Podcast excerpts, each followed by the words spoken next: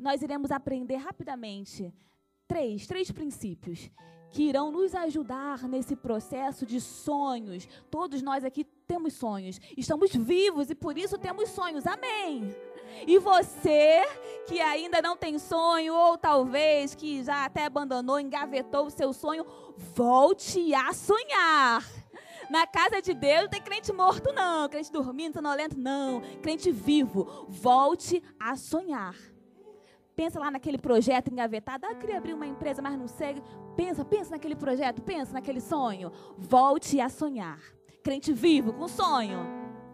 E aquele povo, antes da vitória, antes da terra prometida, estava cativo, estava escravo sobre o poder de Satanás. Mas para aquele povo tinha promessa. Aleluia! Para aquele povo tinha promessa de libertação. E tinha promessa de terra. De um Deus cuidadoso e zeloso. Que não queria só libertar. Que para muitos só a libertação já estava muito bom, né? Só livre, oh coisa boa. Mas Deus não iria abandonar aquele povo assim ao léu. Ó, oh, você está livre, agora se vira. Não um Deus que cuida da gente em detalhes, um Deus que prometeu libertação, sim, mas um Deus que também prometeu provisão. Tinha terra para aquele povo, Canaã, tinha sonho para aquele povo. Deus cuidadoso, prometeu liberdade e prometeu provisão. E Moisés foi usado nesse processo. Moisés conduziu aquele povo até a libertação, mas num determinado momento Moisés morreu. E agora? Ainda tem mais uma promessa. Como vai ser feito? Deus levanta Josué. Porque Deus sempre levanta homens e mulheres para que o propósito seja cumprido. Deus quer contar comigo e com você. Porque nós cremos num Deus que já fez muitas coisas mas ele tem mais. Ele quer fazer mais. E ele conta conosco. Amém? E Josué aceitou aquele desafio. E Deus fala para ele assim: Josué, não te mandei eu? Esforça-te, ser corajoso. Nós conhecemos essa passagem, né? Chega a ser um jargão evangélico. Então eu entendo esse primeiro princípio para alcançar o sonho: coragem. Fala comigo, coragem. Uh, fala mais forte, coragem. Coragem. Deus sabia que Josué enfrentaria muita dificuldade, perseguição talvez, porque não é fácil liderar. É fácil, pastor Carlos? Pastor Saulo, é fácil? É difícil. É difícil estar à frente de um povo, estar à frente de gente. Como o pastor, como a Silvia, né, falou? Não, foi pastor Saulo. Sou diretora de uma escola. E como é difícil mulher, preta, pobre, moradora da Baixada. Tu imagina? Tem cara de liderança? Tem, tem. Tem lugar na sociedade para uma menina dessa? Tem. Tem porque tem sonho, tem promessa. Uh! Não importa a sua aparência, não importa a sua condição financeira, não importa a sua cor, não importa onde você mora, não importa como é a sua família, mas a história dos meus antepassados, isso não importa. O que importa é a promessa que está sobre a sua vida. Uh! Deus tem promessa para você. Deus tem promessa para sua casa. Coragem. Coragem. A gente pode lembrar de Davi. Davi foi ungido como, como rei. Samuel foi lá na casa do pai dele e ungiu, ungiu Davi, rei. Num determinado momento, Davi, quando presenciou ali, que ele foi levar o lanchinho para os irmãos, presenciou aquele homem alto, grande, forte, intimidando o povo de Israel. E Davi falou: Quê? Quem é esse incircunciso? Ah, ele pode vir com lança, com arco, com o que ele quiser mas eu vou em nome do Senhor, o nome do Deus de Israel, do Senhor dos exércitos. E Davi não teve medo, Davi teve coragem, a falar mais forte. Davi teve coragem. Porque sobre ele tinha uma palavra, sobre ele tinha uma promessa, sobre ele tinha uma unção. Davi não era rei, mas tinha unção de rei. Ele ainda não estava sentado no trono, mas a palavra foi dada, a promessa foi feita, e ele teve coragem. Ah, Luciana, eu até tenho promessa, até tenho um sonho. Deus já falou, mas está tão longe. Mas eu olho assim para a situação, não vejo como. Coragem. O Deus que prometeu é o mesmo que vai cumprir no tempo dele. Coragem. E aquele povo foi.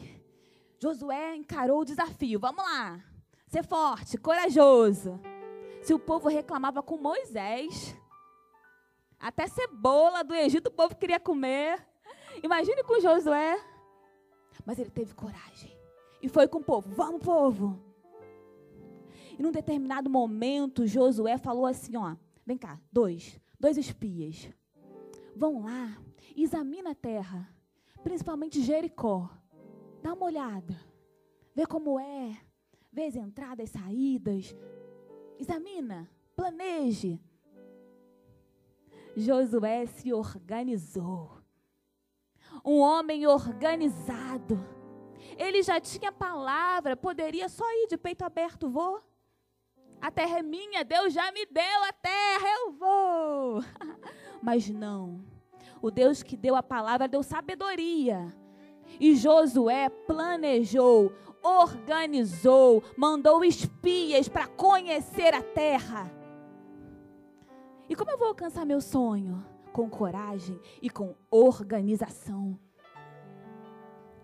Lembra lá do primeiro milagre da multiplicação dos pães? Quando os discípulos queriam dispensar o povo, Jesus falou: Não, dá de comer para esse povo. Jesus, o pão da vida, ah, que alimento tem em Jesus. Tá com fome? Vai em Jesus. Por isso que estamos aqui, né, na casa do pão, a casa do alimento. Aqui a gente se abastece para enfrentar as lutas da vida. E os discípulos queriam dispensar aqueles meninos, homens, mulheres, meninos, crianças. Jesus falou: "Não, Jesus falou: alimenta o povo". Mas com o quê? Cinco pães, dois peixinhos. E o que Jesus falou para aquele povo? Organiza. Bota para sentar na grama. Divide em grupos, 100, grupos de 50. Nós cremos num Deus que é organizado. E se você tem promessa, tenha coragem. E se você tem promessa, se organiza. Faz conta. Pesquisa. Mas qual é o ramo que você vai entrar? Pesquisa. Fica perto de pessoas que vão caminhar para o lugar que Deus está te chamando. Se organiza. E Josué se organizou. Mandou os espias ir lá. Os espias depois ficaram na casa da prostituta Raabe, se esconderam lá. Ela abrigou eles. Voltou, se organizou. E aí depois Josué falou para aquele povo: santifique-se porque amanhã o Senhor nos dará vitória. Santifique-se. Precisa ter coragem? Precisa. Se organizar também. Mas se Deus não tiver, não tem terra. Se Deus não tiver, não tem provisão. Se Deus não tiver, não tem resposta. Santifique-se. Eu creio num tempo que Deus levantará mulheres cheias de autoridade, com ousadia, que farão a diferença. Mulheres que decidirão se santificar. Mulher salva, perdoada, mulher amada, mulher santa, separada. Eu creio nesse tempo, você também? Santifique-se. Lembra de quando Jesus chegou assim, a multidão começou a vir até ele, e um pai desesperado se jogou aos pés dele e falou: Jesus, por favor, me ajuda. Eu tenho um filho, ele é lunático. E ele se joga no fogo, ele se joga na água. Por favor, ajuda meu filho. Eu já tentei, eu já levei o meu filho para os seus discípulos. E eles não puderam ajudá-lo. O que eu faço? E Jesus olhou para o povo, olhou para os discípulos incrédulos e expulsou. Pronto. Rápido assim. E os discípulos intrigados falaram: Mas como? Nós tentamos, nós oramos também. Mas Jesus falou: Essa casta de demônios só com o quê? Jejum e oração. Igreja tem que se santificar. Igreja tem que orar, tem que ler a Bíblia, tem que jejuar, tem que ter quarto de oração, tem que ter momento de intimidade, porque aqui nós só refletimos o que nós somos em casa, no momento de santificação. E aí, Luciana, como? Como eu derrubo essa muralha? Como eu conquisto os meus sonhos? Menina, menino, com coragem, com organização e com santificação. Só assim. Vá para casa pensando. Coragem. Vá para casa pensando. Organização. Vá para casa pensando. Santificação. Porque eu estou abatida por que, alma, você fica batida assim? Por que você se perturba dentro de você? Espere em Deus. Eu ainda louvarei, Deus meu, Rei meu. Coragem. Realmente eu não sei o que você está enfrentando como você não sabe o que eu estou enfrentando, né? Eu sou assim, sou risonha. Tem uma amiga que fala que eu rio da fratura exposta, para ter noção. Mas coragem e começa a se organizar. Chega em casa, começa a pesquisar. Comece a se organizar. E separe momentos com Deus. O Deus que prometeu vai cumprir, mas faça sua parte. Santifique-se. E quem entrou na terra prometida? Aqueles que saíram lá do Egito? Não. Os filhos deles. Os filhos. Tem promessa para o filho. Ah, tem sonho para o filho. Tem filho de Deus aqui nessa noite? Tem filha de Deus? Deus vai cumprir na sua vida, na sua família, na sua casa, porque você é filho. Porque você é filha do Deus Altíssimo. Ele vai cumprir. Deixa eu caminhar para o final, porque eu não senti um amém muito forte no meia-noite, né? Senão a gente ia. Lembra que eu falei que aqueles espias se esconderam lá na casa de Rabi? Rabi, uma prostituta, pecadora. E como às vezes nós crentes olhamos assim, né? Para os pecadores, como se nós não fôssemos. Oh Senhor, tem misericórdia. Por uma atitude, por um sonho, Rabi impactou o reino. Preste atenção. Rabi escondeu aqueles espias e ela falou assim: Estou guardando vocês.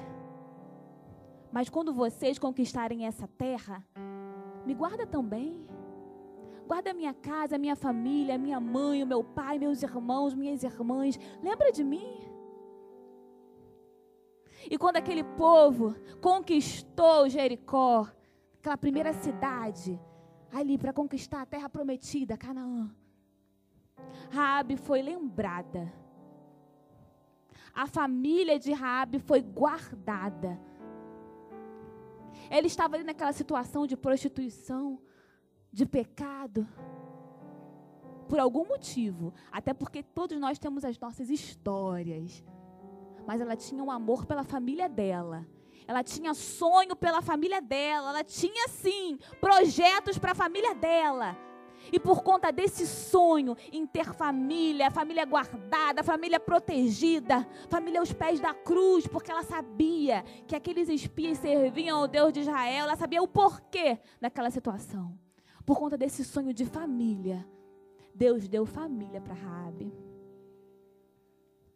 Teve casamento para prostituta. Teve família restaurada, teve vida mudada. Raabe casou. Raabe teve filho, Boaz, que é bisavô de Davi. ancestral do Messias. Ah, querido, não sei se você está entendendo o que eu estou querendo dizer aqui nessa noite. Mas o sonho de uma mulher impactou o reino. Não era sobre ela, sobre a família dela. Era sobre os céus.